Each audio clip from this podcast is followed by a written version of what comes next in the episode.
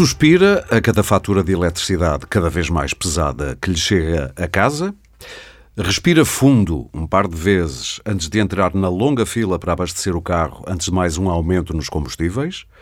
Nunca pagou tanto por uma botija de gás. Não sabe como vai continuar a pagar.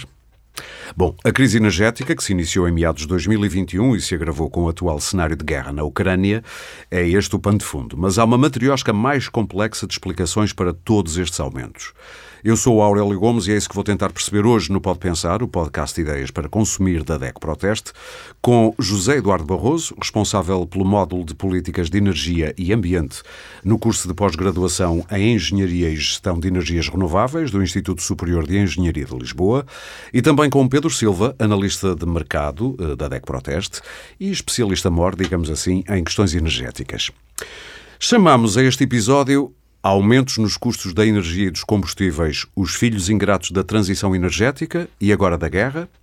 Eu já vou perguntar aos meus convidados se acham que este é um título justo, mas antes eu gostava de fazer uma mesma pergunta a cada um deles. E começo por si, eh, José Eduardo Barroso. Há quantos anos trabalha e acompanha o setor da energia? Uh, bom dia. Bom dia, ou boa tarde, ou boa, ou boa noite. tarde, quando... ou à hora que, à hora que as pessoas estiverem a ouvir, sim. Uh, já acompanho há bastante tempo. Portanto, eu diria que desde o princípio dos anos 90 que acompanho quer as questões de energia, quer as questões associadas ao, ao, à vertente das alterações climáticas e das emissões de gases de efeito Portanto, estufa. pelo menos 20 anos ou mais no... no mais pós 30. Mais pós 30 do Infelizmente para mim. Pronto, isso já é uma grande bagagem de conhecimento próximo do é assunto. Um fardo. É. Alguma vez, e aqui vai a segunda pergunta, alguma vez imaginou ou previu o cenário de instabilidade e convulsão em que nos encontramos agora, em abril de 2022, quando estamos a gravar, sendo certo que não estamos perante a primeira crise energética da história, mas uh, valores recorde do custo da eletricidade no mercado grossista, aumentos semanais do preço dos combustíveis, o gás de garrafa nunca esteve tão caro e todas as consequências que daí advêm, e eu podia mencionar várias, mas destaco, por exemplo, a título paradigmático e como sinal, uh, vá, da verdadeira crise, as dificuldades, por exemplo, que as IPSS estão a atravessar agora para pagarem a energia e os combustíveis e continuar continuarem a assegurar apoio às populações mais carenciadas do país. Alguma vez lhe passou pela cabeça que poderíamos chegar a este ponto? Um, bom, nós estamos a atravessar uma, uma, fase de crise aguda, não é? Portanto, um, eu próprio não tenho a noção de que esta crise é estrutural e, portanto, se ela se vai manter durante algum tempo e, portanto, isso tem a ver com, com o reflexo de tudo o que está a acontecer e da guerra também. Uh, mas tudo o que está a acontecer no, no, no, que tem a ver com a própria transição energética, ou, ou se estamos perante uma questão apenas uh, pontual e que regredirá, enfim, dentro de algum tempo, tal e qual Portanto, como as outras. não é claro para si? Não, para mim não é claro, uh, digamos, o impacto não, é claro o, o, impacto que a guerra está a ter, não é? com, com o facto, uhum. enfim, de, todos os circunstancialismos que têm a ver com a, com a relação entre a Rússia e a Europa em matéria de, de, de, de vetores energéticos, não é?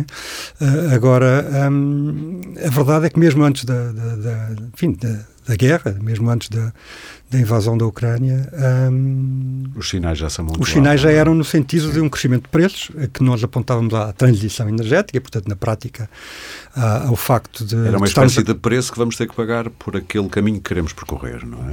Exato, isso seria, digamos assim, enfim, uma situação de, de de transição, não é? E, portanto, que teria, enfim, uma evolução gradual, eventualmente num determinado momento com crescimento de preços e depois noutro com, com uma retração. Mas uh, vamos ver. Não... Se tivesse que apostar, então faz a pergunta, eu já vou fazer a mesma a pergunta média... também ao Pedro, mas uh, se tivesse que apostar o dinheiro num casino, se isto é estrutural ou é temporário, apostaria onde? Para onde é que lhe pende o faro? Se é que isto tem a ver com Faro, pode não ter. Pode não, ter depende muito da evolução da própria, do próprio conflito, não é? Porque neste momento estamos numa situação enfim, dramática não é? de, conflito, de conflito, não é? Sim. E, portanto, não sabemos como é que ele vai evoluir. E se isso é evoluir, determinante para a sua resposta, não é? Eu acho que sim. Muito Agora, se, imaginando que o conflito terminará em breve, quando eu digo em breve, enfim, espero que o mais rápido possível. Há quem diga que Putin queria celebrar o dia da vitória agora no início Exato, de maio, não é? Não é? Portanto, Tem um mês. Haveria uma ideia de que seria rápido um, e não está a ser tão rápido como foi imaginado de início por eles, mas à, à partida, dentro do fim, uma guerra não pode continuar eternamente, porque as duas não há mais nada para destruir. É? Mas quer dizer, um, admitindo que há um, um horizonte temporal que, que, determina o fim da, da, guerra e, portanto, um reequilíbrio outra vez uhum. da, da, própria situação económica no global, eu diria que a tendência será para voltar de novo a uma situação mais estável e de preços mais baixos. É? Muito bem. A mesma pergunta para, para o Pedro. Há quantos anos é que acompanha o setor da energia? Bem, o, parte do setor da energia, combustíveis e o gás engarrafado há cerca de 20 anos. O setor como um todo, eletricidade, gás natural uhum. e, portanto, em todas as suas vertentes, nomeadamente a parte da regulação, há cerca de 10 anos. Portanto, já, já é há muito, algum tempo. Já é muito lastro. E e a mesma pergunta, este cenário fazia parte das previsões, nem que fosse só das previsões mais neuróticas, vá? O cenário de guerra é um cenário completamente imprevisível. Uhum. Ninguém anuncia que vai fazer uma guerra, a não ser o Raul Solnado no, no célebre sketch uh, em que a guerra tinha hora marcada. E, portanto, é sempre um, um cisne negro que aparece e que, de facto, provoca uma disrupção. Mas também não é nada que surpreenda e que seja uma novidade. Ou seja, a guerra em si é uma novidade, a questão energética e o acumular de sinais e de pressões é algo que uh, vem nos últimos anos em crescendo. Uh, Os sinais iam-se acumulando, é isso? Torna-se muito visível uh, em meados de 2021 e, portanto, há um pré-guerra que tem sinais não só da Rússia, como do norte da África, como de procuras acrescidas de outro lado do, outros lados do mundo, e aqui um tentar acelerar da transição energética por vários Estados europeus que uh, anunciam uh, o cessar de uh, centrais nucleares, de centrais a carvão, ou seja, há aqui de facto uma, uma transição que se tentou acelerar e para a qual não foi garantido que existe capacidade de, uhum. a qualquer momento, qualquer um de nós carregar no interruptor e haver luz. Uh, porque, de facto, é preciso assegurar essa capacidade firme. Uh, Eu já vi por aí, já agora só abrindo um parênteses, já vi por aí uma teoria para explicar porque é que Putin fez isto nesta altura. Há quem ache que tem a ver com a energia, sim, e que ao perceber que iria perder alguns dos seus clientes mais importantes a breve prazo com a transição energética. Estou a falar das Alemanhas, das Finlândias e de outros países europeus que dependem muito do gás russo, por exemplo. Ao perceber que a Europa poderia, a breve prazo, deixar de ser cliente, intervém tornando imperioso nós consumirmos gás e, e, e, e petróleo e, outras fontes de energia. Isto faz algum sentido? É só mesmo curiosidade. Uh, são, são, sempre processos de intenções claro, sobre o, o, que nos traz até aqui.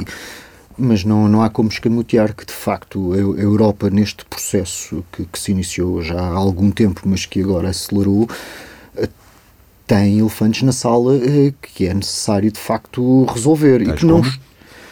Tais como o que fica à evidência hoje em dia da dependência de, da Rússia em termos energéticos. E, portanto, colocarmos todos os ovos uh, que, são, que são os ovos necessários para haver uh, uma estabilidade em termos de, de produção no mesmo uh, vendedor, dá a esse vendedor de energia um poder acrescido de influência e de disrupção sobre e de poder sobre é aquilo poder literalmente. sobre as, as, políticas energéticas que se querem uh, seguir. E portanto uh, mandam as boas práticas, diversificar, qualquer que seja a parte da nossa vida para onde olhemos. Até nos bancos nos dizem isso, não ponhas, uh, não dinheiro, o dinheiro todo no mesmo sítio. Não, não ponhas o dinheiro todo no não mesmo sítio. Todos no mesmo não compres sempre na mesma mercearia, uh, não vais sempre à, à, mesma padaria. Portanto, mantém as opções em aberto. Ora, ao fecharmos opções, uh, afunilamos de facto claro. para um ponto que ganha poder. E, portanto... Ou seja, no fundo o que está a dizer é que, no fundo, nós também estamos a, cavamos com decisões dessas um bocadinho o destino que estamos agora a, a, sofrer ou a viver. Pusemos-nos a jeito. Pusemos-nos a jeito. O José Eduardo, que já esteve a gravitar à volta do poder, pegando nesta. ne... pegando nesta. Não foi assim tanto. Sim, porque foi adjunto da Secretaria de Estado no tempo de Sócrates. De Sócrates, não. No tempo de Sócrates, sim, mas no governo de António Guterres. De António Guterres. Um, Estas tomadas de decisão por parte da Europa, no, por exemplo, no, no, que toca à dependência de, de gás russo, fazem sentido? Uh, tem alguma explicação para isto? Ah, acho que. Ou agora que, que nós estamos a olhar para trás é fácil perceber que foi mais geneira, mas na altura não parecia. E foi a grande decisão da Sra. Merkel de fazer aquele novo gasoduto, Sim, não é? O Nord Stream 2 Nord Stream 2. o Nord Stream 1 já existe. E, é? portanto, eu diria que o Putin tinha todas as razões para estar confortável com a quantidade de uh, gás natural que ia vender à Europa, que ia aumentar, não é? Não ia reduzir. Portanto, não, não percebi bem a lógica de ele fazer a guerra para uh, garantir qualquer, qualquer coisa, não é? Porque ele, se não fizesse a guerra, ele ia ter a possibilidade de vender mais. Pelo menos durante algum tempo, até a transição energética se efetivar, Sim, mas, não é? Uh, digamos que a existência da guerra vai evitar que haja uma transição energética. E percebe a lógica de nos pormos nas mãos do Nord Stream, por exemplo? Não, não, eu não percebo a lógica da Alemanha, não, eu não percebi. Aliás, a lógica da Alemanha eu percebi numa lógica mais de relação política com, com, com, Ou seja, temos medo dele, sentido, vamos trazê-lo para os negócios. Acho que foi a, a lógica da, da, Angela Merkel, é Sim. se eu conseguir torná-lo um parceiro económico uh, uh, fundamental para nós e para ele, ou seja, criarmos aqui um, uma ligação umbilical, que ele vai estar controlado, não é? E enganou-se. E, enganou-se claramente. Isto para si é uma coisa sem sentido? É isso que... ou, ou é difícil perceber o sentido disto? É difícil perceber o sentido disto, mas, mas quer dizer, eu diria que, que de alguma maneira estou de acordo. A Europa, a Europa e sobretudo a Alemanha, pôs-se a jeito, claramente. Não é? Porque, dizer, então, na Europa da há várias Europas, não é? Sim, há várias Europas, há mas o que dizer da Finlândia que depende a 100% do gás Exato, russo. por exemplo. É? E, no mas, entanto, é um país de quem os finlandeses têm muito medo. Aliás, tiveram várias guerras e armaram-se até aos dentes e pronto. Mas depois... Exatamente, fizeram a guerra, então. Exatamente. Então, a volta àquela pergunta que prometi, uh, se acham justo o título deste episódio, pode pensar, os aumentos dos, e eu lembro o, o, título, aumentos nos custos da energia e dos combustíveis, os filhos ingratos da transição energética e agora da guerra? É, é justo pôr a coisa nestes termos? É, é justo admitir que uh, não se faz uma alteração de paradigma fundamental ao nível de um sistema tão complexo como o da energia sem correr algum risco de que haja custos que vão crescer. Uhum. Isso é uma coisa que temos que pagar, ou seja, se nós queremos evitar que haja de facto alterações climáticas ao nível daquilo que os cientistas nos, uh, nos sugerem, uhum. é preciso fazer alguma coisa, e fazer alguma coisa tem, em alguma medida, algum custo. É, digamos, daquelas coisas que eu diria que é um investimento geracional. Nós, mas, nós mas isso tem sido bem vendido a nós consumidores? Não, não, claramente não. Não, eu acho que os políticos, no que diz respeito à energia, sobretudo à eletricidade, não é? Porque no caso do, dos combustíveis rodoviários, já ninguém fica particularmente excitado quando há um grande aumento de preços, não é? De antes, antigamente, quando o preço era político, era uma coisa tremenda, não é? Sim, sim, havia um aumento de preço. Quando havia... fala de preços políticos é no tempo em que eles eram tabelados Exatamente, quando eles eram definidos administrativamente. É? Um, no caso da eletricidade, embora a eletricidade já funcione em mercado aberto, há muito uma noção ainda generalizada na opinião pública uhum. de que a eletricidade é o Estado. A eletricidade não é o Estado.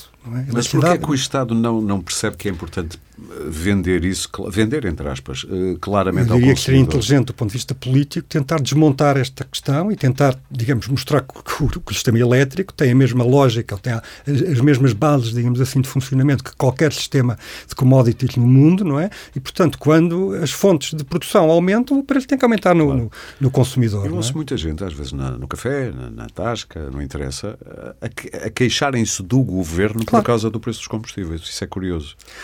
Uh, Pedro, já agora a mesma pergunta. É justo este título de podcast? Uh, não inteiramente, e aproveitando aqui a, as palavras, tem sido mal vendido, uhum. porque uh, sempre se vendeu, porque é fácil, a componente ambiental que todos suportamos, e ainda bem, uhum. é necessário fazer alguma coisa por este mundo, se queremos deixar isto melhor para os nossos filhos. Uh, o caminho que temos hoje em dia não é sustentável. Agora, a palavra sustentável assenta em três pilares: o pilar ambiental, o pilar económico e o pilar social. E, portanto, e não podemos a... olhar para um e esquecer os outros. Andamos a cavalgar e a promover o pilar ambiental, e bem, mas, simultaneamente, deveríamos falar sobre o económico, e isto vai ao bolso das pessoas e, portanto, é menos sexy. Uhum. E depois vem a questão social. Sim. A questão social de nem todos têm o mesmo poder de compra para aceder a, e portanto a mesma disponibilidade para eficiência energética e tudo mais. E é por isso que a DEC Proteste lançou o Energia Sem Remendos, que vamos falar mais à frente. Falaremos mais à frente. Que é uma proposta basicamente de medidas que a DEC Proteste gostaria que o Governo tomasse. Exatamente. Uh, tem a ver com isso. Uh, aqui um, a questão é, foi mal vendido e neste momento está-se a tentar explicar um pouco à pressa que, atenção, isto vai ter custos e não depende só de nós. E diz-me a experiência quando as pessoas estão estressadas com alguma coisa e lhe tentamos explicar alguma coisa é quando elas apreendem menos porque estão estressadas. Portanto, a coisa devia ter sido feita antes, essa pedagogia, provavelmente. Eu não sei se o Zé Eduardo está com vontade de intervir. Esteja à vontade não, não, eu, eu estou, estou perfeitamente de acordo que uh, se nós olharmos, por exemplo, vamos olhar para o preço da gasolina, não é? O gasóleo, combustíveis rodoviários. O que nós vemos é que mais de metade do preço ou, ou cliente final, ou consumidor, são impostos. Não sim, é? sim. Uh, uh, portanto, à partida, tudo é relativo, não é? Quer dizer, se os impostos saltassem de fora da, dos, do preço dos combustíveis, teríamos a gasolina a um euro. Mas a gasolina a um euro, que há uns anos atrás, era uma coisa caríssima. caríssima Eu não, não é? me lembro disso. Portanto, isto é tudo muito relativo, não é? Não, e, era, Agora, e era também descapitalizar o Estado que usa esses impostos que vai buscar claro, a gasolina, para, claro. para, provavelmente para outras coisas muito nobres. O automóvel sim, sim, fornece quantidade de dinheiro é um absolutamente belo... brutal. Porquê? Porque as pessoas não têm elasticidade na utilização dos automóveis. Continuam a usar o automóvel mesmo que a, que a gasolina vá para 3 ou 4 euros. Quer dizer. Aliás, eu não vi, muito, muito francamente, e só citando aqui em Lisboa, com preços quase no dobro do que aqui há uns Exatamente, anos. Eu estaria à espera, e o trânsito está mais difícil. Continua a haver engarrafamentos na ponte Exato. todos os dias. E tal. Uh... Mas, mas pronto, mas isto para dizer que, que sim, quer dizer. Isto quer dizer que nós apressamos também, pegando um pouco no que estava a dizer o Pedro, nós apressamos a nossa transição energética há meia dúzia de anos e o que pensamos hoje, que diferenças há, ou mesmo, nem, nem, digo de há anos, de há dois meses para cá. Por exemplo, fechar, e dou este exemplo, fechar a central do Pego, fez sentido? Há aqui uma, uma questão que, em termos de política energética, e o José Eduardo poderá com certeza eh, falar muito melhor sobre isto, que tem a ver com algo muito simples de, de explicar e de entender, espero eu. Uh, as energias renováveis são, por definição, energias intermitentes. Só existe energia eólica quando há vento, só existe energia fotovoltaica quando há sol, só existe energia das hidroelétricas quando existe água nas albufeiras. E, portanto, estamos dependendo dos elementos uh, e que eles ocorram no momento em que é necessário acender o interruptor, ou seja, haver um consumo, Sim. para que a equação fique equilibrada. E, portanto, em todo o sistema há uma necessidade sempre de existir capacidade firme. O que é firme é no... Pois, a capacidade é, firme não é mais do que uma central, seja ela de carvão, nuclear, um, cogeração a gás natural, que a qualquer momento é possível chegar e dizer, bem, agora vai produzir isto. Temos um pico de, de, de, consumo, precisamos de produzir mais. Agora, nós não podemos dizer ao vento para soprar mais, mais forte. E é de facto nesta gestão e Sim. no abandono de 20%, que era o que representava o carvão, Uh, em 2017. Das duas centrais que tínhamos na altura? Eram Acho que eram só duas, não era? Eram, era o Pego e era. Sines. Sines. Eram 20% daquilo que se consumia durante um ano. Isto há 5 anos atrás. Fechámos.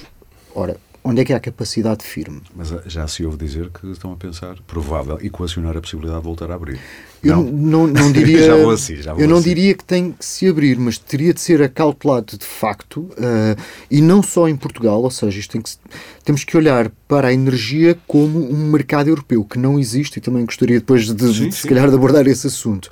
Não há. Uh, países autossuficientes. É uma ideia, sobretudo na União Europeia, que uh, é um pouco esquizofrénica, porque senão teríamos de ter uma capacidade incomensurável para termos sempre a energia necessária para o país. Portanto, Sim. isto está tudo ligado e é necessário trazer energia de onde ela está disponível e enviar energia para onde ela faz falta. Sim, sim, sim. Se nós temos muito sol, conseguimos enviar fotovoltaica durante o dia. Se alguém no Mar do Norte tem eólicas offshore, que estarão sempre a rodar quase por definição, tem que as enviar para cá.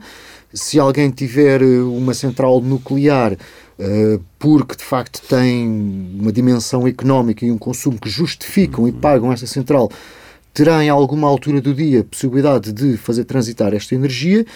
Agora, isto depende de facto de existirem interligações, fios elétricos que Coisa nos que não existe, por exemplo, da, da, da, Ibéria para o centro da Europa, por exemplo. Só 5% é? Sim. através dos Pirineus. A França sempre foi ali um. um e agora Curiosamente, nos últimos dias há declarações do Presidente Macron a dizer que isso foi um problema do passado e neste momento já não é já problema. E eu diria que é aproveitar, porque isso é, pode não durar sempre. É aproveitar até porque os franceses têm nos últimos dias estado com alguns problemas.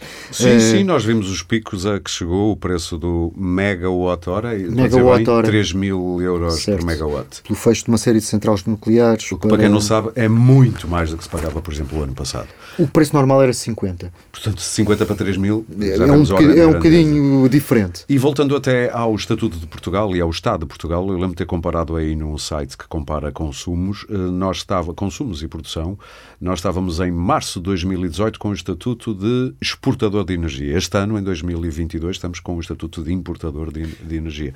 Mas o Eduardo não acreditava muito que o pego vá ser. Eh, não, não, mas já agora gostava só, sim, sim, só de esclarecer alguns conceitos, porque às vezes a gente diz, tinha um professor que lhe energia é uma coisa, eletricidade é preciso, quando Sabe falamos que eu, por defesa, digo energia, porque assim energia, não corre um risco sim, muito grande. Estamos mas a falar de eletricidade, sim. como é que digamos, energia elétrica e eletricidade. Uh, porque é, é um mercado que é muito diferente do mercado dos combustíveis rodoviários, dos combustíveis claro. fósseis, não é? Um, e no caso da, da, ah, da, eletricidade, e quando nós olhamos para, para os meios de produção, para, para aquelas fontes a partir das quais podem ser produzida a eletricidade, agora estamos a olhar para, para, o mercado da eletricidade, o que é que nós temos? Temos, por um lado, as energias renováveis, que a, a mais importante delas todas já existe em Portugal desde o tempo do Salazar, não é? nos anos 40, quando as grandes barragens, as barragens. a ser construídas. Que este e, ano tiveram, tiveram uma produção muito menor. Ano, exatamente, e era onde eu queria chegar. do sistema? E era onde eu queria chegar. É, ou seja, em Portugal as barragens funcionavam como essa base do sistema e, e, até os anos 70, por exemplo, do século passado, havia barragens e uma central a, a fuel óleo. Sim. Não é? Não havia mais nada. E geria-se. E chegava, exato. Uh, uh, o que acontece é que, uh, ok, temos as renováveis que têm este problema de não serem despacháveis, ou seja, não se pode acelerar para que o vento quando há picos de energia não se pode aumentar a produção. Aumentar a produção, não, não, se pode pôr o carro a andar mais depressa. Assim. Uh, depois temos as grandes centrais, temos as centrais, centrais, nucleares, não é? As grandes centrais nucleares. As centrais nucleares têm uma característica, é que não podem ser fechadas. Essas é o contrário, não é? Portanto, a central nuclear tem que funcionar sempre e tem que funcionar sempre a um determinado nível, com um determinado perfil de produção. Não pode ser perigoso até. Exatamente. Aliás, a questão é exatamente essa. E, portanto, eh, quando eu tenho uma central nuclear, eu tenho que ter um sistema que consuma toda a energia que ela produz. Ou pelo menos que a exporte, ou que a faça sair dali. Qualquer coisa. Entra, exatamente. E depois temos as, centrais a combustíveis fósseis. Vamos centrar agora só no carvão e gás natural, antigamente havia outras coisas. Ok, no caso do gás natural, nós temos uh, as centrais uh, um, uh, a gás natural nos dias que correm, portanto, como há cá em Portugal umas 5 ou 6, uh, que têm essa capacidade, ou têm uma capacidade relativamente, que são relativamente flexíveis, desse ponto de uhum. vista. E temos as centrais a carvão, que são muito pouco flexíveis. Ou seja, uma central a carvão tem uma inércia, uma dinâmica muito lenta. E, portanto, eu não posso chegar ali e acelerar. Digamos que uma central de carvão é como se fosse um tiro de carro diesel, não é? Eu acelerava e ele, passado dois segundos, começava a responder, não é? Portanto, Ou seja, pode carregar no botão, mas vai demorar a ter a resposta. Exatamente. E, e, por outro lado, a, a, a, para ela ser rentável, ela teria que trabalhar sempre a um nível mais ou menos constante em termos okay. de potência. Seja, ela tem 100% de potência, poderia trabalhar com ela 80, 60, mas, mas quer dizer, o que não convém é andar para cima e para baixo, porque ela não tem essa capacidade que, okay. por exemplo, no caso do gás existe. Portanto, uma central a carvão, carvão pode ser interessante quando ela é necessária para sustentar a base de um sistema, não é? Para estar ali sempre qualquer coisa a produzir e depois as outras servem para compensar. Agora percebo porque é que há bocado torcia o nariz quando eu disse Exatamente, que se falava aí da é, é, reabertura do pego. E a outra Sim. coisa que eu ia dizer é que no sistema elétrico português, como nós estamos muito dependentes das barragens, as barragens têm, enfim, são muito importantes em Portugal. E como estamos num país que, como vimos este ano, tem uma grande variabilidade interanual em termos de uh, precipitação, ou seja, o que nós temos é anos muito secos e anos muito úmidos. Anos médios é que são raros. Sim. Se nós formos ver a estatística. Mas é cíclico no nosso. É cíclico. O que é natural sim, sim. é ter anos que são muito úmidos, anos que são muito secos. Eu lembro nos anos 70, sem miúdo, ia haver campanhas, por exemplo, em claro. anos secos de poupança de água. Claro. Lembro disso, não há uma pode, coisa pode nova. Que esteja a gravar agora. Também não convém. Claro, claro, claro. Estamos com claro. cada vez mais graves. Mais frequentes, mais os frequentes. anos de seca, sim. Por via das alterações climáticas, isso parece que é óbvio. Agora, o que acontece é que a, a, a, a nossa produção hidroelétrica num determinado ano é muito importante em função daquilo que é a necessidade de recorrer aos outros sistemas Sim. termoelétricos fósseis. E, portanto, se há um ano onde as centrais a carvão podiam ter, podem ter tido um peso de X%, noutros anos onde havia muito mais precipitação, uh, essa componente é mais baixa. Sim. E aquilo que eu tinha reparado nos últimos anos, no, agora nos últimos 2, 3, 4 anos, é que as centrais a carvão estavam a produzir muito menos do que poderiam. Muito menos do que Já estavam num nível, não digo residual, mas próximo, é isso? Exato. Ok. Portanto, deixavam-se económicas do ponto de vista. Isso leva-me até a uma pergunta. Não sei se você. Eu já agora deixe-me partilhar isto com os nossos ouvintes. Uh, nós pedimos, e eu também trouxe a minha, uh, aos nossos convidados para trazerem as hum. suas faturas da eletricidade. Eu estou aqui à procura da minha e também da Maria João Mourinho, que produz isto comigo. Isto, o podcast. Até para termos uma noção, eh, ela dizia muito bem que temos aqui na nossa fatura da, da, da eletricidade uma espécie de manifesto político sobre as políticas ambientais e de energia, genericamente falando, da, hum, eh, neste caso, portuguesas. E, e isto é isso. Vamos explorar aqui eu acho que toda a gente que já viu uma, uma fatura da eletricidade já percebeu que há um campo que diz de onde vem a minha eletricidade. E lá tem um gráfico redondo. E eu posso dizer, por exemplo, que a Maria João Morim, que mora no campo, para não, para não estar a dizer onde ela mora, mas pronto, mora no interior, ela tem a sua, o seu gráfico todo verde, ou seja, é tudo de energias renováveis, foi o que eu percebi. Já eu, que moro em Lisboa, tenho uh, pelo menos metade do gráfico é de gás natural e depois o resto é tão pequenino que eu não consigo ler mesmo com óculos, mas pronto, são uh, fontes muito diversas. E já agora as vossas? Bem, José Eduardo. A minha, ah. Não, a, a, minha, por acaso, enfim, um, tem aqui um peso muito grande de gás natural, na ordem dos 45%. 45% de gás natural, é Sim. quase como eu, a minha é 50%. E renováveis relativamente pouco. Pois as, as minhas renováveis também está ao nível do residual. E já agora, Pedro? Bem, eu tenho também 46 em março, 46% de gás natural, 7% de carvão e 2% de nuclear. Qual é a maioria? Uh, não percebi? É gás natural. Ah, gás natural. Estamos todos aqui Temos no estúdio. comercializador, já percebi. O que é que nós tiramos daqui, desta leitura desta fatura? Pedro. Poderemos tirar várias coisas, desde logo é que, eh, não existindo, por exemplo, na minha fatura é evidente, e na vossa também o será, embora não seja dito diretamente, é que o eletrão não tem cor. José Eduardo, peço desculpa. Isso parece quase um poema. Mas de facto não tem, Sim. porque uma vez colocado num, num cabo de alta tensão, eh, o eletrão viaja. E, portanto, é como as pessoas que dizem que gostam de, de, tomar vitamina C natural. A molécula é toda igual. Certo. É a molécula de ácido ascórbico. E, portanto, isto leva-nos aqui a uma questão.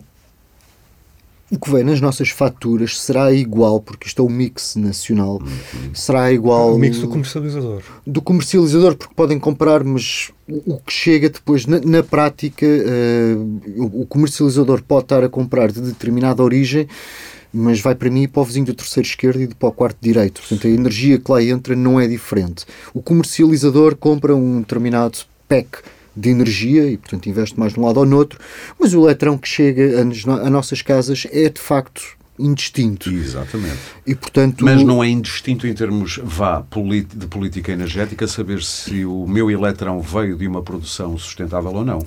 Ou, ou, ou estou errado? Não é e não deverá ser. Existe, uh, se calhar, um, tema que podemos abordar uh, que tem a ver com uh, um mecanismo implementado e à falta de outro melhor, este terá de ser aceito, que é o mecanismo das garantias de origem. Okay. Por cada megawatt-hora que um comercializador coloque na rede, além das compras diretas que pode fazer, uma hidroelétrica ou uma eólica, e portanto ter já dentro do seu mix uhum. compras diretas uh, que garantam a proveniência renovável da sua energia, ele pode de alguma forma limpar a energia que não é verde, adquirindo uh, títulos que são emitidos em centrais ou a partir de plantas renováveis, sejam elas hidroelétricas na Islândia, sejam elas eólicas nos Países Baixos. Portanto, por cada megawatt que é produzido numa central uh, de renovável, eles emitem um título. Sim.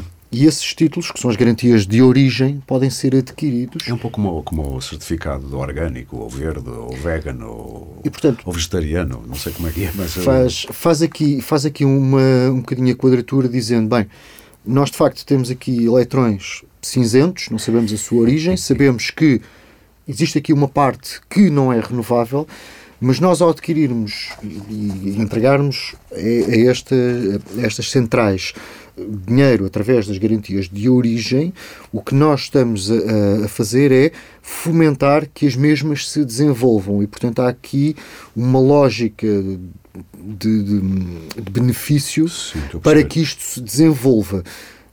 A falta de melhor mecanismo é isto que permite que os comercializadores digam nós estamos a fornecer 100% renovável. Ainda que possam atestar a colocar 100% de carvão, mas por cada megawatt de carvão que fornecem, estão a apoiar, através destas garantias okay. de origem, fontes renováveis e o seu desenvolvimento. E, portanto, há aqui um trade-off Estou a perceber. Ou seja, uh, por exemplo, na fatura da Maria João Mourinho, a produtora que faz comigo o podcast, que é a única de nós todos que tem aqui a sua fatura, ou de onde vem a eletricidade, ela é toda verde, não quer rigorosamente dizer ao pé da letra que seja verde. O que pode haver esse trade-off do fornecedor, ou seja, até pode vir do carvão, mas eles depois investem em coisas verdes, é isso?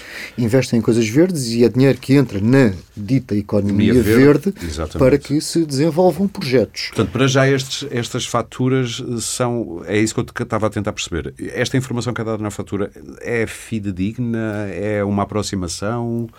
É uma informação de política energética, como Sim. disse na, na, na introdução. Eh, é bom que as pessoas estejam cientes. Nós temos feito na protesta artigos sobre, sobre este tipo de mecanismos, explicando para que, para que se entenda. Ou seja, não é possível, de facto, distinguirmos eletrões dos verdes, dos cinzentos, okay. dos vermelhos.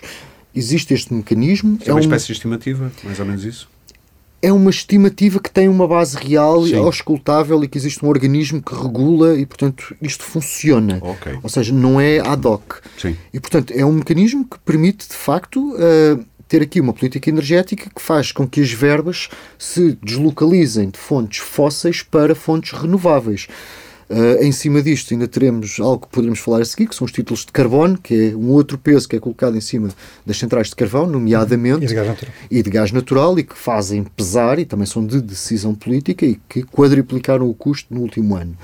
Da, da eletricidade vinda dessas fontes. Dessas fontes. Ou seja, é muito mais caro neste caso, será muito mais caro vinda do carvão. É exemplo. sempre camada sobre camada. Sim, sim, sim, Qual é, de facto, aqui uh, o objetivo? O objetivo é colocar o peso, seja de tal forma grande sobre os fósseis, fósseis que algo, uma renovável, quando. Uh, passando isto para termos mais simples, quando nós temos o petróleo ou o carvão a 30 euros por megawatt, ou 40, ou o que seja, para produção, não faz muito sentido estarmos a falar em fotovoltaicas ou eólicas que têm um custo e uma curva de aprendizagem de 100 ou 200. Sim. É caro. Sim.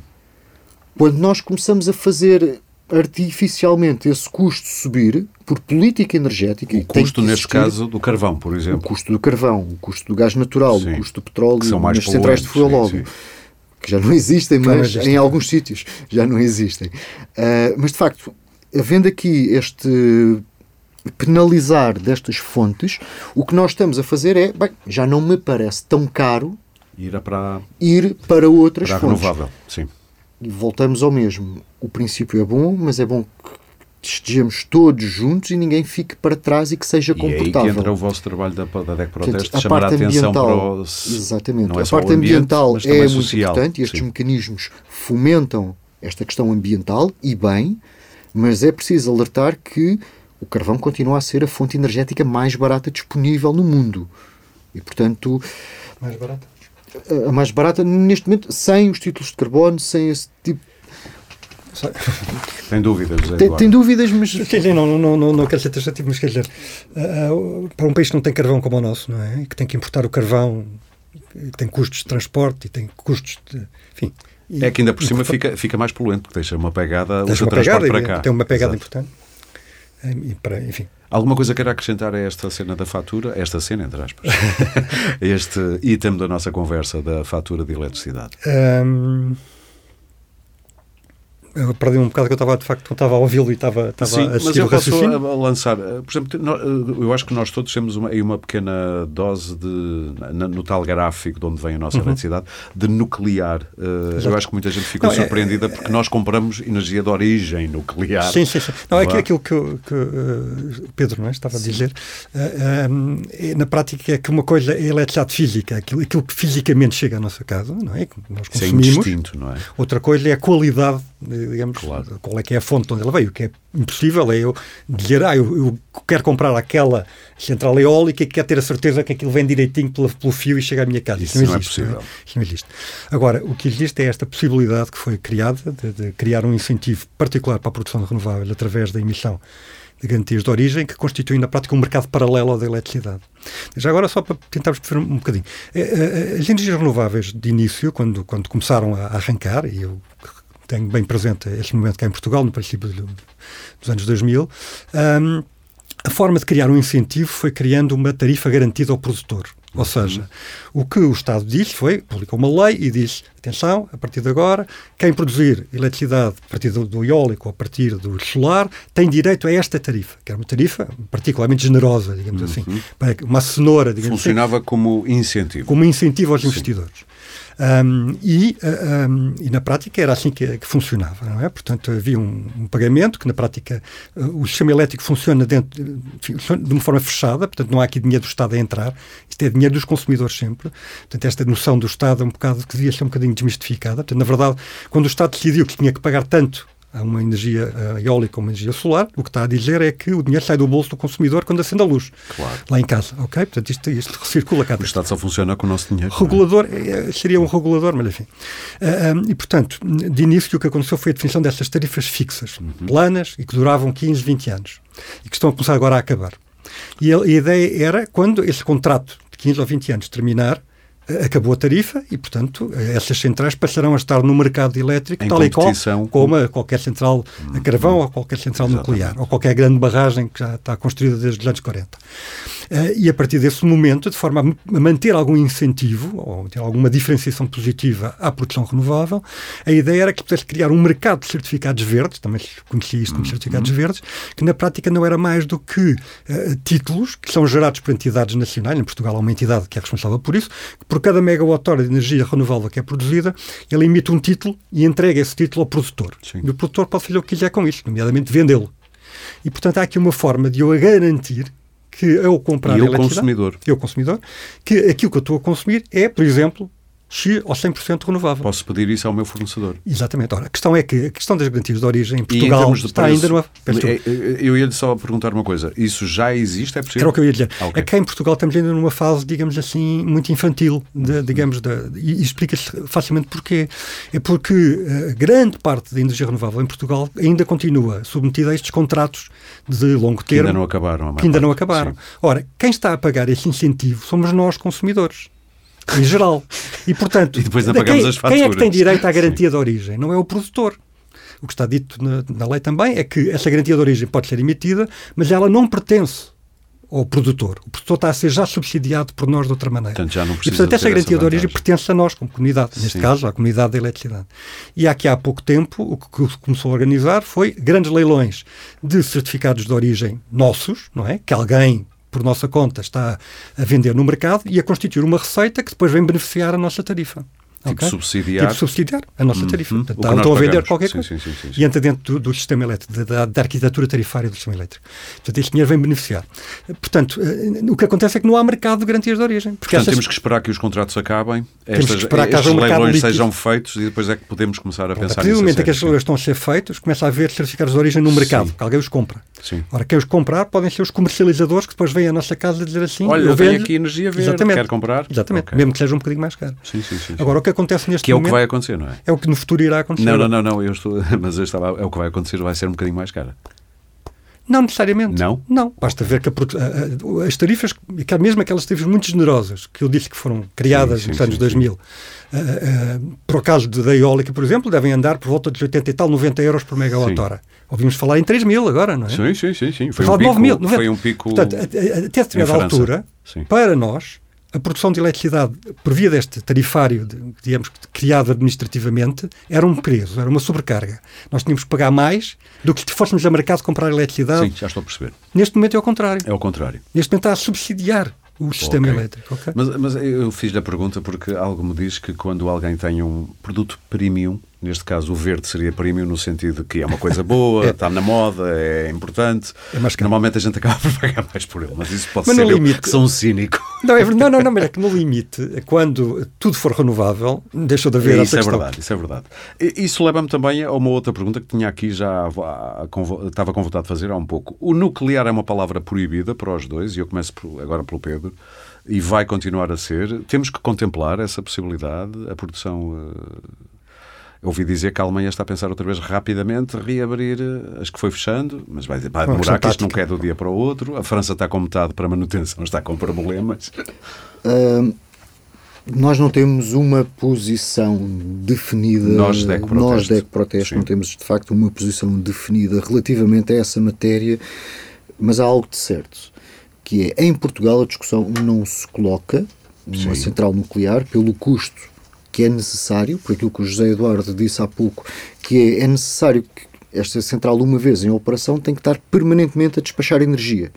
E nós temos um mercado de 10 milhões de consumidores Mas para e uma exportação indústria não seria bom? e temos uma indústria relativamente incipiente quando comparada com os gigantes europeus. Portanto, o sentido de ter uma, uma central nuclear em Portugal com esta limitação do lado da procura é um investimento que não sei até que ponto é que seja, seja retornável num mercado como o nosso. Porque o investimento é muito grande, não é? Porque o investimento é muito grande. E o risco? E o risco, o risco existirá O risco está a sempre. falar de risco, Risco de acidente. do investimento. Não, Ah, é? do o risco, investimento, o risco ok, do investimento, sim. sim. ok. E o risco do investimento, exatamente por isto. Ou seja, se nós temos uma interligação nos Pirineus que só nos permite despachar 5% da energia que é produzida na Ibéria, rapidamente teríamos de arranjar um cabo para Marrocos ou para algum lado para, eh, para, Para garantir dissipar essa energia para mais. dissipar Sim, essa sim. energia que é produzida e não é consumida. E, portanto, em Portugal, em termos de escala, fará pouco sentido. E em termos europeus?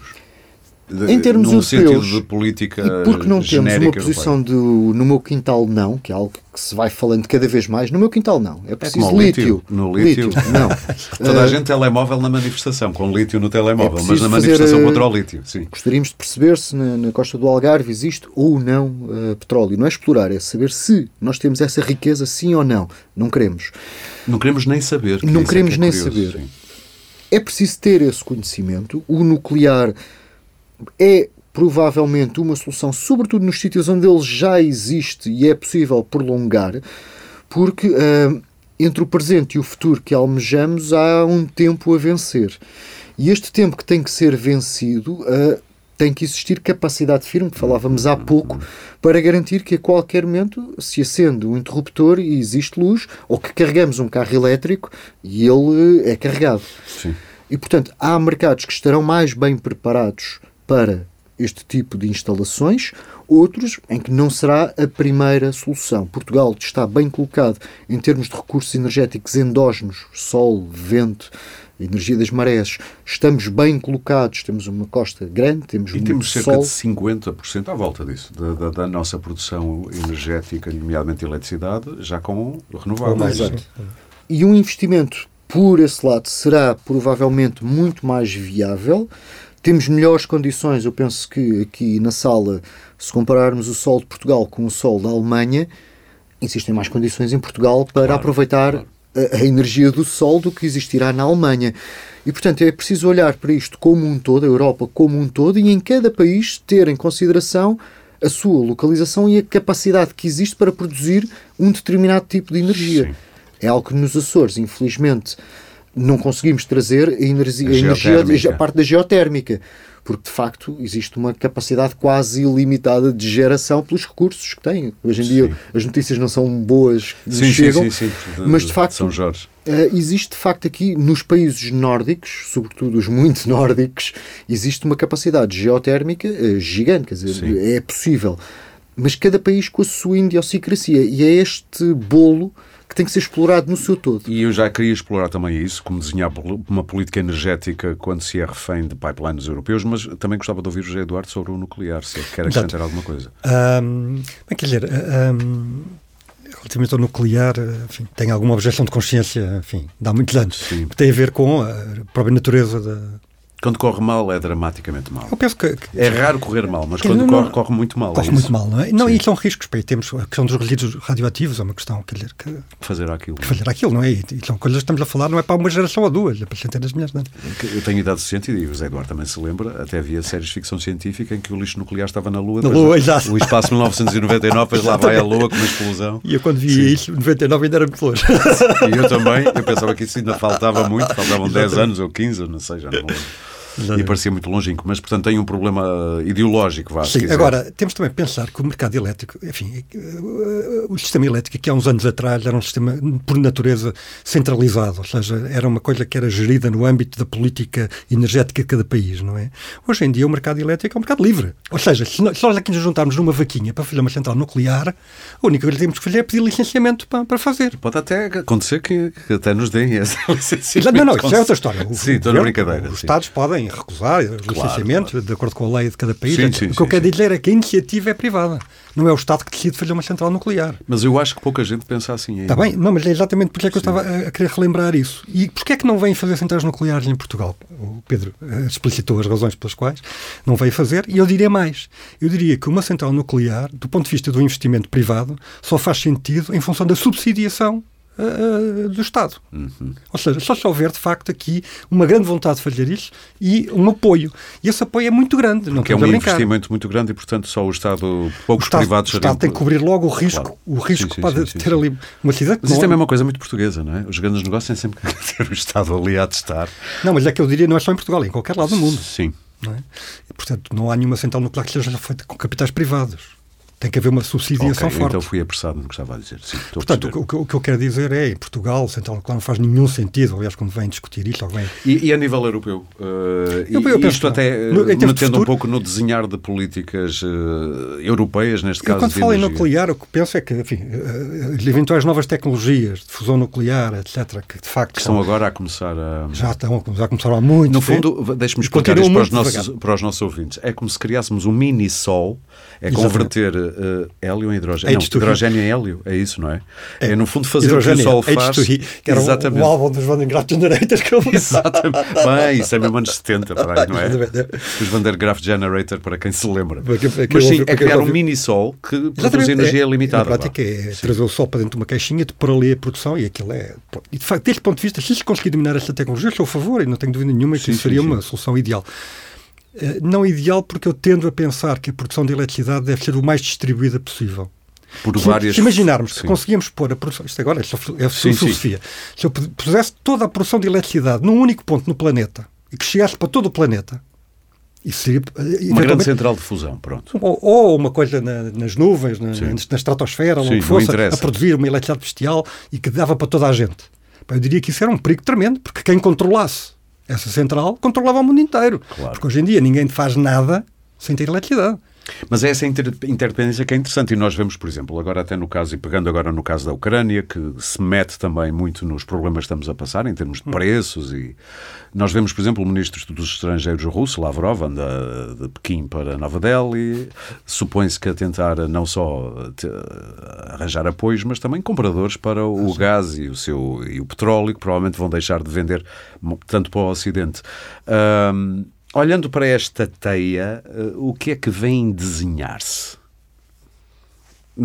Qual é o futuro disto? Eh, ou seja, por um lado, vemos um Putin a usar os seus recursos energéticos quase como chantagem. A Europa faz o mesmo eh, ao dizer, por exemplo, já não vamos comprar mais carvão, é mais uma sanção. Isto há tantas interdependências. Depois vemos a Rússia a procurar outros mercados, mas depois vemos outros alinharem-se. A Arábia Saudita já não está tão alinhada da, da maneira que estava. De repente temos a, a, o Irão e, sei lá, a, o do Maduro, falta Venezuela. a Venezuela, já não são tão inimigos como eram. Portanto, está tudo a redesenhar-se. O que é que é, vê, eu, eu como é que vê isto a caminhar para que lado? Eu acho que a gente não pode, ter, não pode perder a noção de que hum. os recursos naturais não são infinitos. E, portanto, o petróleo há cada vez menos, essa é que é a verdade. A única certeza que nós temos é que há cada vez menos petróleo, cada dia que passa, Sim, é disponível verdade. para, para tirar do, sol, do subsolo. E, portanto, E nós não embora- andamos à procura, provavelmente, tão afincadamente como andávamos de Não, a questão- a questão- eventuais jazidas, não é? Ou, Sim, não sei se é exatamente, sim. Isso vai depender muito do petróleo. Se o petróleo estiver muito caro, é natural que comece a ser interessante explorar petróleo que é mais caro de extrair da- do subsolo, Sim. não é? Eh, se o petróleo estiver muito barato, acaba por não ser muito interessante estar a, a gastar muito dinheiro. Mas seja como for, do ponto de vista, eh, eh, digamos, se olharmos para isto eh, do ponto de vista global, o petróleo vai acabar. Portanto, mais cedo ou mais tarde, não é? Não sei quando, mas mais cedo ou mais tarde. Por outro lado, eh, quando falamos em transição energética, significa que eh, eh, o investimento em tudo o que é eh, eh, hidrocarbonetos eh, vai-se reduzir. E tem-se vindo a reduzir, é o que temos vindo a assistir. A E economia nisso também mundial. entrou o gás? Hum? E nisso também entrou o gás? E também entrou o gás, como é evidente. Não é só petróleo. Agora, sim, agora o gás tem um, é um bocadinho diferente do petróleo, não é? Porque o gás ah, ah, tem a componente de produção de eletricidade, e essa é importante depois no mercado elétrico, mas tem depois a componente, da, da- digamos, da, da utilização dos combustíveis porta a porta, não é? Através de uma distribuição porta a porta, e tem a questão da indústria. Enquanto não houver hidrogênio para resolver esse problema, o gás natural é, é imprescindível. É uma quimera? de- Não sei se o Pedro ia dizer alguma coisa. Não, eu, eu ia, ia de facto aqui olhar para, para uma questão que é incontornável, que é a questão da, da transição energética e como é, como é que isto tudo se conjuga. Ah, e, e se calhar aqui voltava um, um pouco atrás, e olhando de novo para a fatura, eh, que são. É A uma, fatura da eletricidade. Da para eletricidade. Quem só, só pegou agora no, no para quem podcast. só, só agora nos começou a ouvir. Exato. E que algures aqui no meio diz custos de interesse económico geral. E que tem a ver com algo que o José Eduardo abordou há pouco, é nós estávamos a pagar cerca de 90, 100 euros eh, pela, por megawatt pela energia que nos chegava dos fotovoltaicos na última década. Agora, de Portanto, repente, energia verde renovável. vá. verde renovável, que de um momento para o outro, quando temos preços diários na casa dos 200, 250, estamos a comprar a desconto, porque continuamos a pagar os ditos Exatamente. dos 100 euros.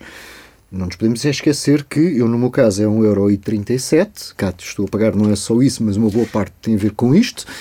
Andámos 10 anos, os consumidores todos, a pagar para que este tipo de, de tecnologia eh, rompesse.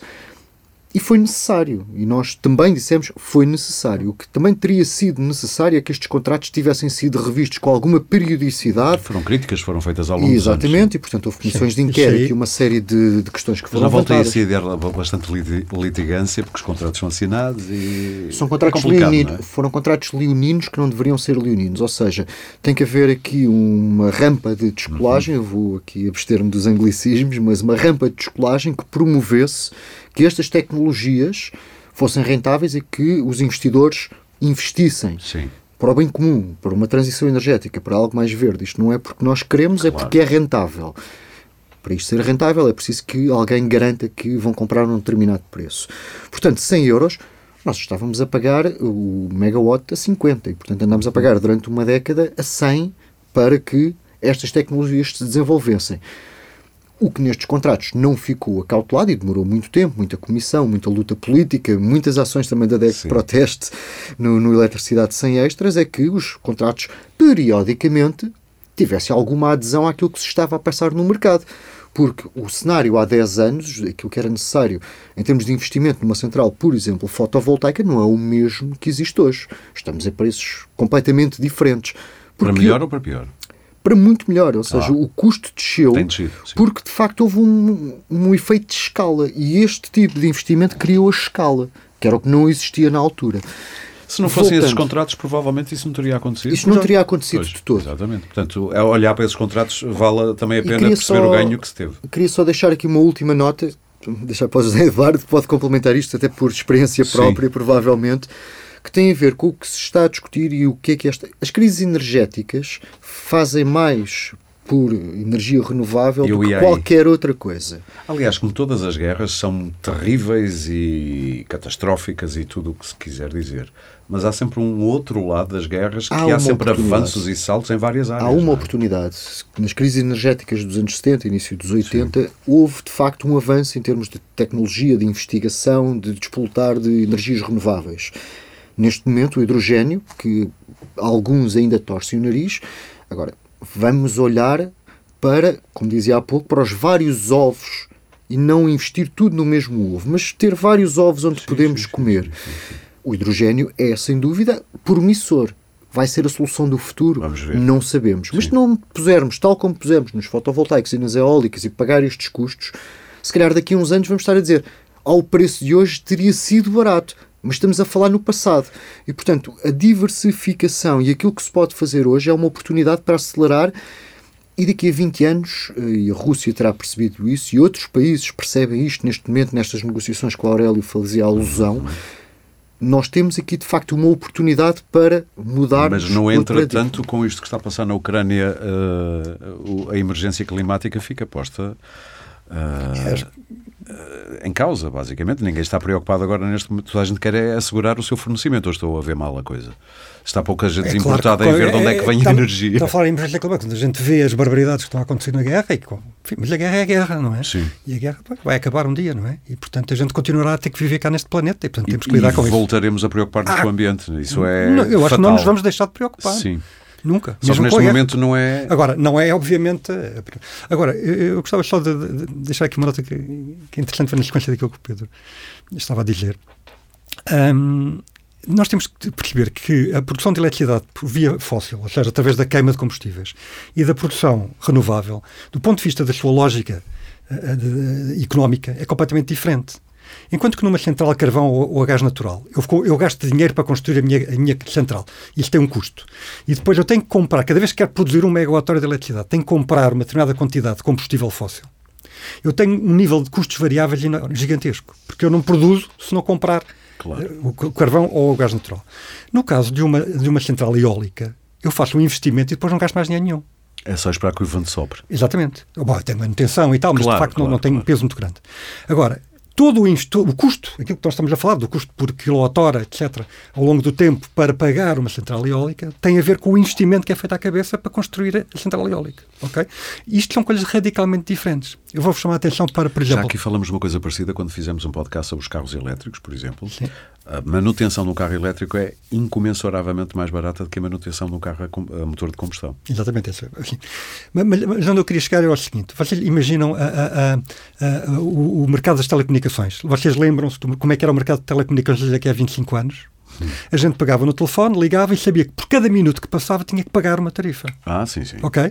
E portanto a gente regulava o tempo de conversa porque não podíamos querer pagar muito. Agora já não, agora, agora temos não. milhares de minutos. Agora como mês, é que é? é? Não, e às vezes é infinito, falo o que quiser. Sim, sim. Eu tenho o telemóvel, o telemóvel tem uma banda que eu pago mais ou menos, não é? Uma banda larga, maior ou mais pequena e tal, mas de resto eu digo, tem 5 mil minutos, falo o que quiser. O que é que isto significa? Que nós estamos a pagar um valor fixo, não é? E depois temos direito a utilizar o serviço Hum. Até onde quisermos. Porquê? Porque quando estamos a falar de, de, de, uma, de, uma, rede celular, o que estamos a falar é de investimento que é feito, no, no, na, digamos, nas antenas, no, na infraestrutura, que gera, o, que, que, na prática permite todo o, o, fluxo de comunicações. A partir do momento em que isto está construído, não é? Não há, os custos são os custos de manutenção tem um peso menor do que o custo de investimento. A partir desse momento, falar muito ou pouco, desde que a infraestrutura esteja lá, isso não afeta, uh, digamos, a economia do sistema. E é, e é aí que faz a, a, comparação depois com a produção de energia. Exatamente. Ou seja, a partir do momento em que nós tínhamos um, um sistema elétrico que está muito mais baseado em, em sistemas que, cujo uh, investimento resulta na prática na, na, na, no custo dele, porque não tem custos variáveis praticamente, só tem custos fixos, é indiferente para uma central eólica estar a dizer que é tanto por megawatt-hora. Eu quero tanto é por cada megawatt que eu tenho instalado, pela potência que eu tenho instalado. Exato. E, portanto, o que é natural no futuro é que nossa, as nossas faturas vão mudar, não estou a dizer que seja para o ano, mas a tendência vai ser essa, pagarmos uma determinada tarifa em função da potência que temos que queremos ter em casa, ou seja, se queremos ter as máquinas todas ligadas ao mesmo tempo, ou se vamos fazer uma gestão inteligente para ter umas à noite, Sim. outras de manhã e tal, para não ter necessidade de ter uma potência instalada muito elevada e depois consumir o que quiser. E a tendência será para termos faturas mais baixas? O que é, qual é a sua previsão? Pagarmos menos e eu já vou a seguir saber o que é que a DEC Proteste quer que o Governo faça atualmente, não, mas isso é de emergência. Eu estou a falar no, no, no longo termo, não é? estou a falar okay. Eh, da tendência, para onde, é que, para onde é que eu acho que podemos ir, não é? Não estou a dizer que isto é. Será, mas eu queria saber isso. Agora, Imagina que a energia é relativamente barata, nesse sentido, daqui a 20, 30, 40, sim, nunca, há de ser, nunca há de ser barata, não é? Porque quando mais não seja a própria infraestrutura que está ligada, que okay. tem custos. Agora, que não vai crescer uh, para o infinito, acho que a partir da altura não vai. E já agora, a propósito dos CIECs, dos custos económicos de interesse geral, é preciso dizer que as renováveis... Os contratos. Não, não, não. Eh, na nossa fatura de eletricidade, tal ah, e qual como nos combustíveis, sim. há uma parcela que não é de energia, que tem a ver com custos gerais, custos sim. políticos, ou decididos politicamente. melhor dizendo. Mas não são os tais contratos com as renováveis? É uma parcela. Ah, o que é que há Pequena mais parcela. então? Olha, por exemplo, a Autoridade da Concorrência. O orçamento da Autoridade da Ai, Concorrência é paga-se pago, é pago na fatura, na fatura elétrica. Sim. Ok. E, e muito mais coisas. São cerca de 500, ou eram cerca de 500 rúbricas. Portanto, eu- eu- é fácil. 500 rubricas nos- nessa rubrica genérica de. Ok. Uma parte tinha a ver, de facto, com, com este investimento. Eu só não, não estava aqui a fazer a comparação, que é tudo. Sim, sim, Agora, sim, sim. os consumidores, de facto, pagaram, Pagam, pagam pagaram esta, esta transição. Só pegando aqui uma última nota antes da próxima pergunta, Aurélio, que tem a ver como é que, como é que se vê o futuro. Uma da- das questões que estamos aqui sempre a abordar, centrais nucleares, hidroelétricas, coisas grandes. Existe aqui um caminho que talvez Ah, mais rápido, talvez mais rápido e que é algo que Todos nós podemos otimistas- ser produtores. Exatamente, nós, nós estamos mais otimistas e existe, existe uma política desenhada, tem é que ser implementada, que é descentralizar a produção e nestes telhados que estão completamente inúteis, ter alguma parte que seja uh, garante, portanto, haver painéis solares que garanta uma baseline de consumo. Uma parte do consumo, pelo Uma menos. parte Sim, do sim, consumo, sim. porque são espaços inúteis, estão próximos do ponto em que a energia é consumida E que mais uma vez é só o investimento e depois é só. E depois a outra parte que é a eterna discussão sobre a eficiência, ou seja, eu posso produzir até o infinito e consumir até o infinito, mas também é possível com habitações mais eficientes, consumos mais eficientes, Reduzir também- aquilo que eu Claro. necessito que seja produzido. Porque a eficiência energética em Portugal dos Temos- edifícios deixa muito a desejar. Temos de facto sabe, sim. aqui uma equação com múltiplas E que aí variáveis. poderia poupar muito, não só gasto, mas também eh, o preço. Isto tudo não é determinístico, é o ponto onde eu quero chegar. Sim, seja, sim, não, não, sim, não, sim. É, é aquilo que dizia há pouco, que é quantos mais ovos tivermos, eh, melhor é a coisa. E então vamos agora, e porque estamos quase a terminar eh, este podcast da DEC Proteste, o Pode Pensar. A DEC Proteste lançou, eu estou, estamos a falar num dia, lembrem-me que dia é hoje? É o dia 5, Dia 6. seis 6 de, de de abril. abril. Eu suponho que esta campanha foi lançada Dia 4. dia 4 de abril de 2022, obviamente. A DEC Proteste lançou Energia Sem Remendos. Isto é uma carta aberta ao governo, assinada por milhares de pessoas, imagino. Ah, Pedro, descreva-nos essa carta e o que é que a DEC, quer, a DEC Proteste quer com isto. É uma carta aberta a todos os consumidores que se quiserem juntar a esta iniciativa para que seja entregue eh, ao Parlamento eh, e, portanto, que se façam alterações não remendos, que é o que tem estado a acontecer, mas alterações estruturais para problemas que estão identificados. No caso da- dos serviços públicos essenciais, não estamos a falar de bens de luxo. Se num determinado momento, em 2011, no âmbito da intervenção da Troika, foi necessário passar de 6% para 23%, O IVA. o IVA está na altura de fazermos o passo atrás, porque Parece não que a Europa já nos deixa mexer no IVA, não é? Nem que seja Exatamente. temporariamente. Fizemos uma parte desse caminho em 2018, com uma iniciativa que se chamava Bastam 6. Há uma parte, cerca de 25% numa fatura elétrica, que já tem IVA a 6%, mas faltam os 75%. E, portanto, é voltar a essa situação porque são serviços públicos essenciais. São poucos, estão definidos na lei, são sete ou oito e, portanto, têm que ser tratados de forma diferenciada e isto pode significar um enorme, uma enorme diferença na fatura mensal de cada consumidor. Em segundo lugar, isto é válido, já agora complementando, e porque falámos muito de eletricidade, para gás natural e para o gás engarrafado. Uma botija de gás pode ficar cerca de 6 euros mais barata hoje, que custa 31 euros, portanto podia estar a pagar 25 euros, se o gás que é utilizado em 2,1 milhões de lares em Portugal fosse taxado a 6%. E o gás é- tem sido sempre deixado fora desta, destas sempre, equações, não é? é sempre algo de segunda. São consumidores de segunda, é o que nós sempre dizemos cada vez que olhamos para um panorama completamente catastrófico. Porque serve para cozinhar e aquecer água. E, Não é portanto, luxos. Não estamos a falar de Sim, luxo. sim, sim, É tomar banho e cozinhar. E, portanto, é um serviço público essencial por definição. Acho que ninguém contesta. E, portanto, não deverá ser taxado de uma forma luxuosa. Uh, uma segunda questão tem a ver com o gás natural, em que, ao contrário do que se passou em 2018 com a eletricidade, não existe para o gás natural a possibilidade de regresso ao mercado regulado. Ora, o mercado regulado neste momento é a opção mais económica para a maioria dos consumidores. Ter a permitir que. Se na eletricidade é possível voltar ao mercado regulado e obter, de facto, ter aqui a opção de escolha, porque é que não para o gás natural? Sim. E isto permitiria aos consumidores pouparem cerca de 5 euros por mês na sua fatura, o que é dinheiro, convenhamos. Por por último, a questão dos combustíveis. O Zé Eduardo abordou isto já há um bom bocado aqui no programa e que tem a ver com a carga fiscal. Outros problemas existem. Existem problemas de margem, de ineficiências, mas ao dia de hoje, 50% do preço final, 1 euro dos dois que pagamos, vai direto para o Estado. Uhum. E, portanto, aqui temos um problema que está identificado, um excesso de carga fiscal. ISP, IVA. ISP, IVA, tudo taxas. mais. Taxas, sim, várias. Sim, taxas e taxinhas. e aqui uh, há, de facto, a possibilidade de não de, de mitigar, nunca eliminar, ou seja, numa situação de guerra não é possível eliminar e colocar isto sim. ao preço que existia. O e-voucher também parece uma medida são remendos. Eu li hoje que só se, se abastecer 75 litros de gás óleo, salvo erro, é que compensa não vou, o e-voucher. Não vou entrar na discussão do e-voucher porque foram alocados 133 milhões em outubro e quando anunciaram agora esta segunda fase só tinham sido gastos 26 milhões. Portanto, há 100 e qualquer coisa milhões ficaram no bolso do Estado que estavam alocados, mas, mas não, não, chegaram. Não, não chegaram porque as pessoas não se. Parece que as pessoas não querem dinheiro. Isto, estou só a ser sarcástico neste momento. Não, mas há, há uma. Há, lá vamos nós. Eu já devia estar a terminar, mas enfim, muito rapidamente. Isto é como as cerejas.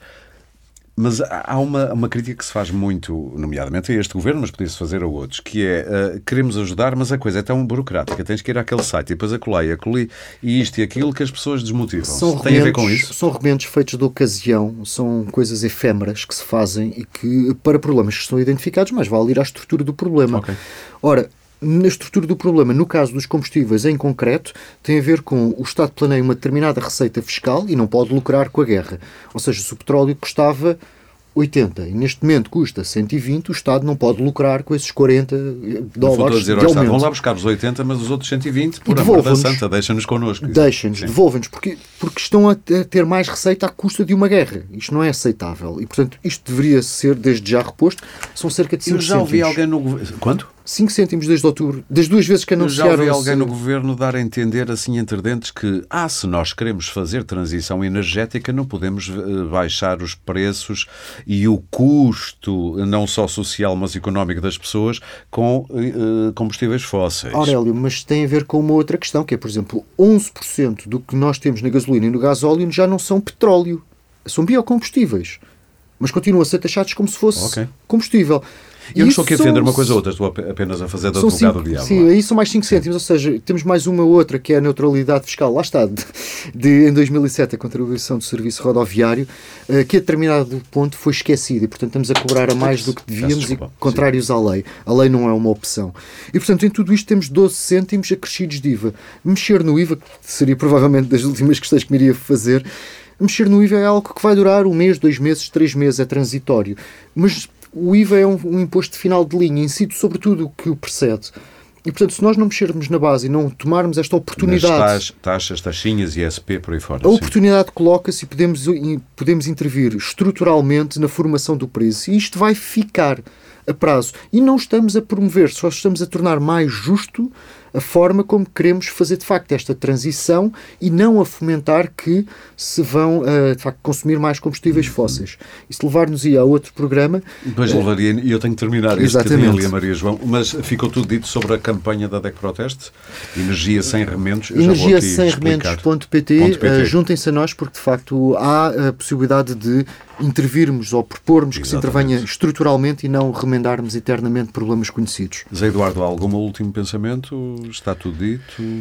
Não, estava só a pensar que, a propósito de, de, do alibi ambiental para justificar determinadas pá, conveniências de, de, estratégia política, que a gente já estamos habituados a isso desde há muito tempo, não é? Sim, e, portanto, virem dizer que é por causa da transição energética que não podem baixar os preços, tá bem, quando se sabe que são 50% em cima do custo da eletricidade, não é de agora, é desde, quase desde sempre.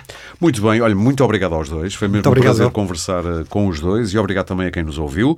E eu volto a lembrar o que disse o Pedro em Energias, isto é um, um endereço de internet, portanto pode fixar em energiasemremendos.pt, energiasemremendos.pt, pode saber mais sobre as reivindicações da DEC Proteste em matéria de energia e sobre as soluções estruturais que a defesa do consumidor propõe e vai levar ao Parlamento. Leia e assina a carta aberta Energia Sem Remendos. Saiba também quanto pode poupar na conta da energia com o simulador disponível em deco.proteste.pt barra energia. De resto, já sabe que pode subscrever e seguir este podcast em Spotify, Apple Podcasts, Google Podcasts, SoundCloud ou qualquer plataforma de podcast que utilize no seu telemóvel ou computador. E pode ouvi-lo também em deco.proteste.pt. Ai, ai, ai, em deco.proteste.pt. Este episódio teve a coordenação editorial de Maria João Amorim, produção de Sandra Borges e foi gravado aqui, produzido nos estúdios da Índigo. O Pode Pensar da DEC Proteste regressa em breve com mais ideias para consumir.